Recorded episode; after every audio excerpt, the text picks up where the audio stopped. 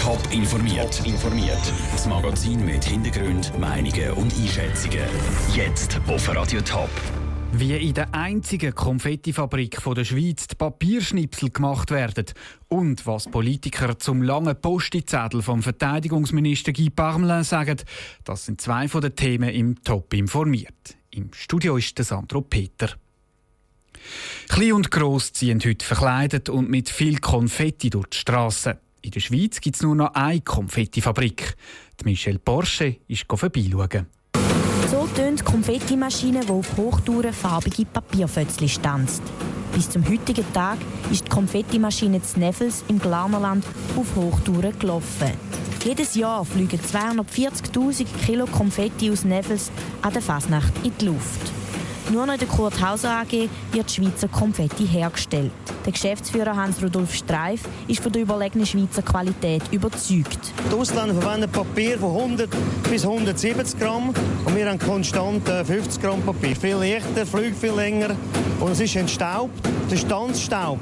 Und der ist der, der so grausam beißt am Rücken und wenn er nass wird, wenn er Schneeball wird, auch, auch gefährlich werden. Konfetti werden nicht einfach nur gestanzt. Es ist ein eindrücklicher Prozess. 15 grosse Papierrollen hängen an der Maschine. Das Papier wird durch die Stanzmaschine gezogen, die einen höllischen Lärm macht. Nachher geht das Konfetti auf ein Band, das aussieht wie ein Sieb. Das Sieb ist elektrisch geladen. So wird das Konfetti vom Staub entfernt. Mit einem Geblöse kommt das Konfetti dann weiter in die Abpackung. Dort wird alles genau gewogen, wie der Hans-Rudolf Streif erklärt. Hier hinten an, Grobwaage, Mittelwaage und Feinwaage. Und dann können wir Grammaturen einstellen. Und dann gibt es unter einem Beutel von 100 Gramm oder 200 Gramm. Momentan läuft es 200 Gramm. Und dann sieht man, dass es dafür läuft. Diese Päckchen kommen dann weiter ins Lager. Hier ist es schön aufgeräumt und ruhig. Für die Konfettiproduktion ist der schmutzige Donnerstag nämlich ein Tag zum Aufschnaufen und Ordnung machen bevor dann die Lieferungen für die Basler Fasnacht rausgehen. Die Konfettimaschine stanzt fließig weiter bis zu der Basler Fasnacht. Und dann ist fertig.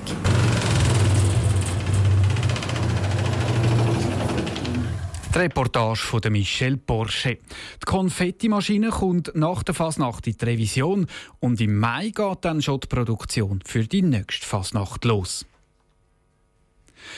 Im Moment ist Wetter, wo die Frösche gern haben. Sie wandern wieder. Und mit ihnen auch ein Haufen Helfer, wo die Amphibien von einer Strassenseite auf die andere begleitet. Es wird aber immer schwieriger, zum genug Helfer auftreiben. Nina Frauenfelder.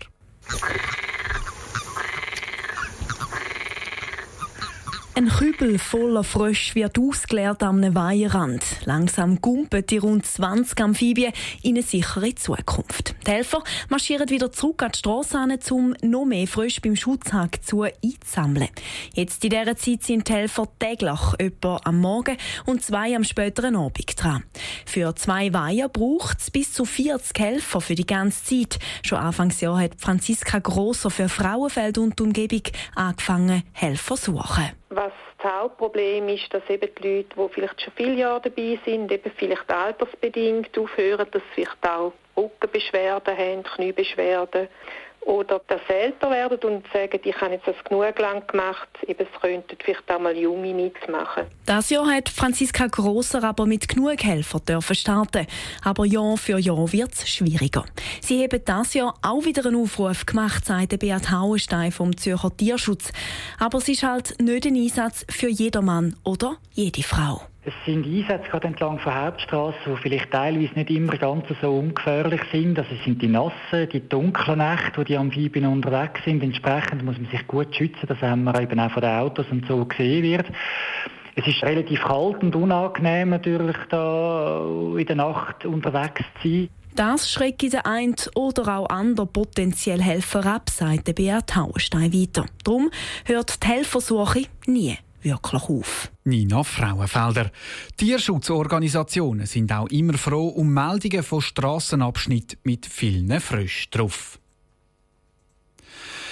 Munition für eine Viertelmillion Milliarden Franken und die Aufrüstung der Kampfjets. Der Verteidigungsminister Guy Parmelin will Rüstungsgüter für 900 Millionen Franken posten.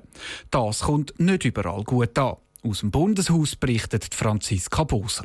Sturmgewehr und Maschinengewehrpatronen und dazu Munition für Kampfpanzer. Für 225 Millionen Franken will der Verteidigungsminister Munition einkaufen. Eine gute Armee braucht eine gute Ausrüstung. Sie brauchen nicht nur äh, Kleider und Kampfstiefel, aber auch äh, Munition. Wenn es ernst gilt, kann man ja schließlich nicht mit Platzpatronen schießen. Wie das so ein Ernstfall könnte aussehen, der Guy Parmelin nicht beantworten Logisch, weil der Ernstfall so gäbe es gar nicht, sagt SP-Nationalrätin Priska Seiler-Graf. Das würden wir ja konkret brauchen, wenn physisch Truppen von anderen Ländern da wären, also wirklich in unserem Land da würden stehen.